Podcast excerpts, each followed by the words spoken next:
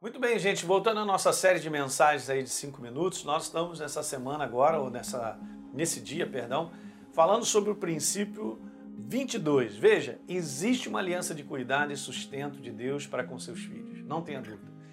Era assim no Velho Testamento e é assim continua através do sangue de Jesus. Deus cuida do seu povo, ele cuida dos seus filhos, não tenha dúvida. Mas eu quero mostrar algo bem especial em relação a esse cuidado porque é importante entender, por exemplo, em Filipenses capítulo 4, no verso 15, que a igreja de Filipe foi a única que contribuiu, se associou com o apóstolo Paulo, como está escrito aí, em dar e receber. E aí agora a gente entende por que, que lá no, cap... no verso número 19, Paulo diz, ó, e o meu Deus, segundo a sua riqueza em glória, há de suprir em Cristo Jesus cada uma das vossas necessidades. É bem interessante isso, né? Porque Paulo, por exemplo, não dá essa declaração para as outras cartas.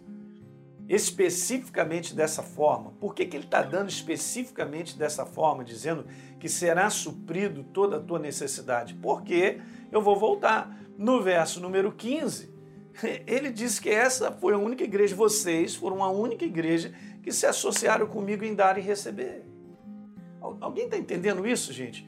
Que essa ligação do verso 19 que nós tomamos como promessa e nós tomamos posse para a nossa vida, ela está ligada a um procedimento daquela igreja que aconteceu no verso número 15, em dar e receber.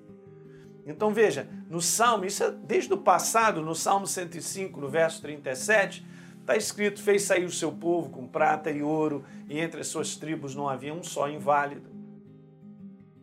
É super interessante, né? No verso 42, ele está falando sobre Abraão, né? lembrou da palavra empenhada para com Abraão. Eu sei que na nova aliança nós estamos debaixo de uma obra feita por Jesus.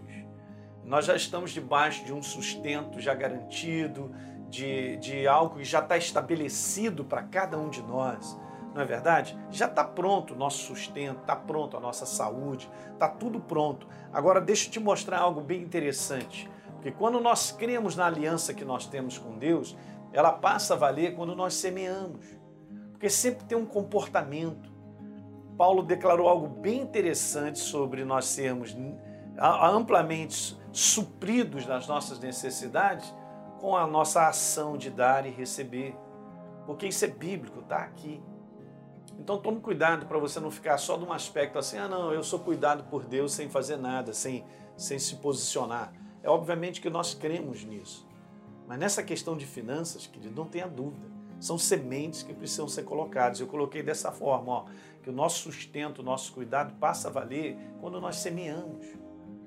Eu gosto muito da frase de um homem de Deus que diz que nós não vivemos por aquilo que nós recebemos, nós vivemos por aquilo que nós doamos são aquilo que nós semeamos. Esse é o comportamento, essa é a obra de Deus sobre a face da terra. Em Gálatas fala, ó, de Deus não se zomba, o que o homem semear, ele vai colher. E se o homem não semear? Ele também não vai colher, é simples dessa maneira. Paulo fala, o que semeia pouco, em 2 Coríntios capítulo 9, ele recebe pouco. Mas o que semeia com abundância, recebe com abundância, queridos. Ainda diz assim, olha, a semeadura de vocês não deve ser de avareza, mas deve ser de generosidade.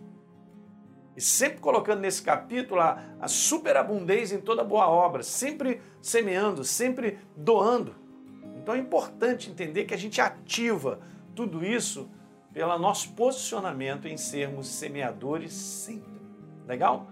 Então dá um like nesse programa, se inscreve no nosso canal e por favor deixe um comentário que é importante para todos nós.